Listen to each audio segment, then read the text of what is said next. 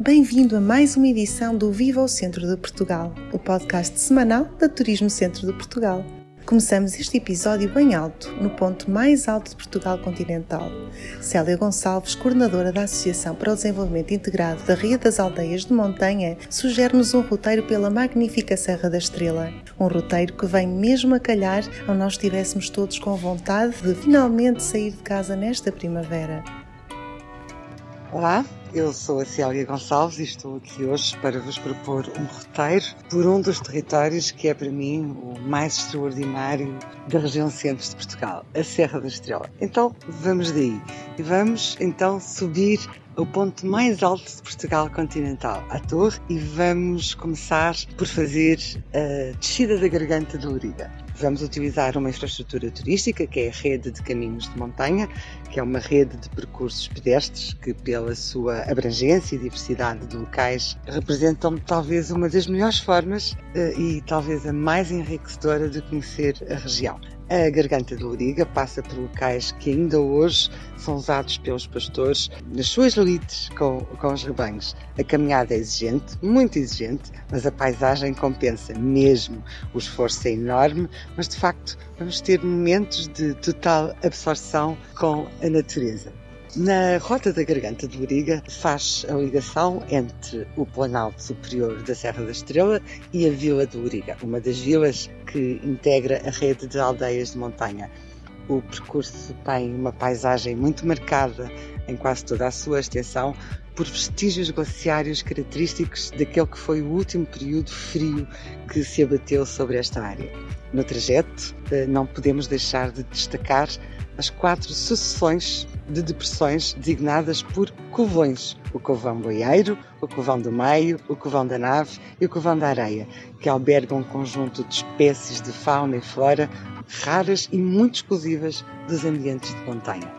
Este foi o meu roteiro pela Serra da Estrela e, em particular, pelas aldeias de montanha, a descida da Garganta de Loriga. Pense alto, pense aldeias de montanha. Entramos hoje no fim de semana mais importante para os cristãos. Este ano a Páscoa celebra-se de forma diferente, à distância. Mas um clique, um telefonema ou uma videochamada para amigos ou familiares chega, tem de chegar, para manter viva a tradição e o espírito de união e alegria tão característicos desta época. Nas mesas da região centro de Portugal não vão faltar o cabrito assado, os folares, ou o arroz doce, ou o pão de ló e a tigelada, nem as amêndoas, claro. Venha daí e embarque nesta viagem em algumas, apenas algumas, das muitas tradições pascais desta região, numa sugestão da equipa do Turismo Centro de Portugal. Vamos começar pela Ria de Aveiro. Pela Páscoa, as freguesias de Cedrinho de Voga e de Couto de Esteves, em Severo de Voga, perpetuam uma tradição que vale a pena conhecer. Na madrugada de domingo, a rapaziada reúne-se para ir gritar à raposa pelos montes. Levam latas e tachos, gritam e assobiam pelos montes para espantarem as raposas.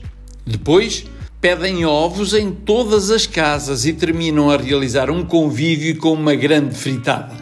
Quem não for cooperante com a dádiva dos ovos está sujeito a sofrer um assalto à capoeira feito pela raposa, ou seja, pela rapaziada. Mais para a zona de Bafões, a encomendação das almas é uma tradição com oito séculos em Vozela.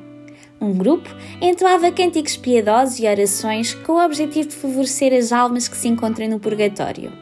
Os cânticos eram entoados a altas horas da noite só com a iluminação de candeias. E o grupo cantava em anonimato, cobrindo as cabeças de panos brancos ou vestindo-se completamente de negro. Quando chegavam a um cruzamento da aldeia, acendiam as velas, ajoelhavam-se e encomendavam. As famílias entregavam uma lista com os nomes dos familiares falecidos que possivelmente estariam no purgatório. Esta tradição ainda continua ativa por intermédio de grupos folclóricos.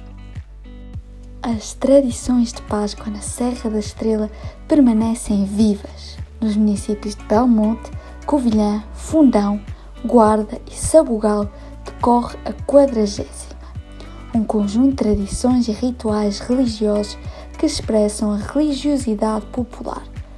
O nome deve-se ao facto de começar 40 dias antes da Páscoa, No fundão, por exemplo, são as ermidas que ganham destaque. Representações vivas da Paixão de Cristo recriadas em simultâneo nas nove capelas da cidade. Na Sexta-feira Santa decorre o enterro do Senhor, ao som das matracas e do canto das Verónicas, que representa o trajeto que o corpo de Cristo fez desde o Calvário ao sepulcro. Já em Idanha Nova, na Beira Baixa, até ao dia 4 de abril, pode ver a instalação artística urbana Os Passos da Via Sacra.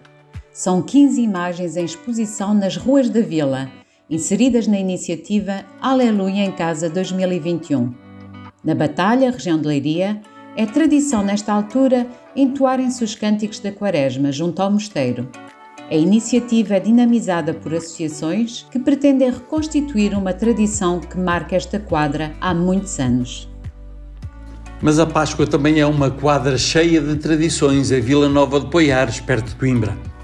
Os devotos vão ao campo apanhar rosmaninho, junco e outras flores campestres para confeccionarem um tapete de flores para depois o colocarem à entrada da porta, assinalando assim que a sua casa pretende receber a cruz de Cristo. Dado ser uma zona de moinhos, produzia-se muito pão de testa e folares amassados nos fornos da poia, que se destinavam a ser vendidos em Coimbra. Descendo para o Médio Tejo, em Vila de Rei, nesta época pascal, solicitou-se que as pessoas se juntem numa onda de solidariedade e manifestações de fé. Os vilarregenses devem colocar objetos nas janelas, portas ou varandas, mostrando o apoio e a alegria desta quadra do Santuário de Fátima, de forma a serenar a impossibilidade de peregrinos poderem participar nas celebrações pascais, o Santuário programou a Semana Santa com celebrações diárias online para que todos possam participar na comemoração. Conselhos de profundas tradições religiosas e fé, Mação e Sardual celebram esta quadra com presença virtual. No Sardual, a Semana Santa é tão exuberante quanto bonita as capelas e igrejas da vila estão abertas e mostram os seus tapetes de flores alusivos à Paixão de Cristo, cuidadosamente elaborados por grupos de pessoas cujas flores são apanhadas no campo. Rumando a oeste, em Peniche, as tradições são igualmente convidativas. Como forma de assinalar a procissão do Senhor dos Passos, o grupo de teatro Nazareno sugere que coloque uma colcha à janela ou que decore a entrada da sua casa. Levará depois as imagens a partir de viaturas a alguns dos bairros e ruas da cidade. Bem perto, em Óbidos, acontece a habitual Via Sacra que atrai anualmente centenas de visitantes que desejam assistir e participar neste momento de oração e reflexão pelas ruas da Vila Medieval.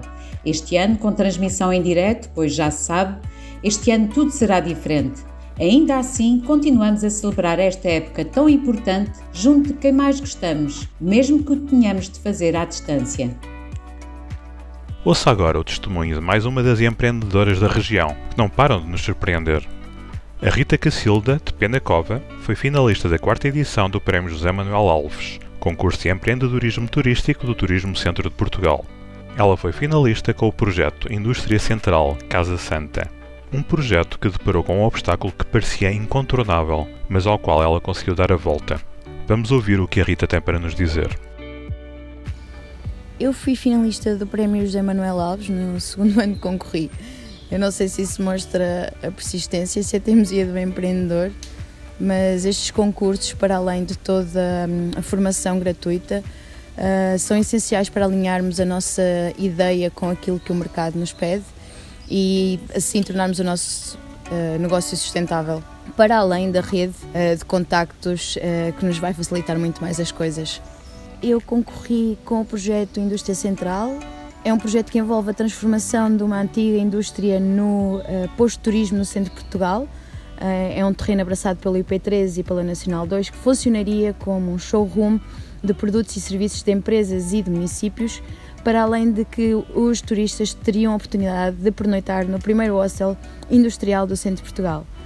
As circunstâncias da vida acontecem, esse projeto está guardadinho e, entretanto eu peguei em todo o aprendizado e uh, implementei a Casa Santa. A Casa Santa é um alojamento, é um, um coworking, é um co-living, mas é essencialmente um espaço de partilha e de reconexão com o nosso corpo e com a natureza. Passar uns dias na Casa Santa é um adquirir de hábitos mais sustentáveis com o nosso corpo e mais conscientes. E eu, como bióloga, faço isso através de atividades turismo da natureza, desporto na natureza, eu faço caiaque também, é, voltarmos ao rio e às águas e limparmos as nossas mágoas e através de atividades de educação ambiental, de colheita de alimentos e de plantas eh, medicinais na floresta. É todo um redefinir de luxos e hum, de voltarmos à nossa essência. Acho que é esse o maior valor da Casa Santa. E pronto, está concluído mais um Viva ao Centro de Portugal. Como sempre, agradecemos o prazer que nos deu em ouvir-nos. Esta magnífica região espera por si numa próxima visita, que desejamos que aconteça tão depressa quanto possível. Até para a semana e uma Santa Páscoa. Turismo Centro de Portugal, um país dentro do país.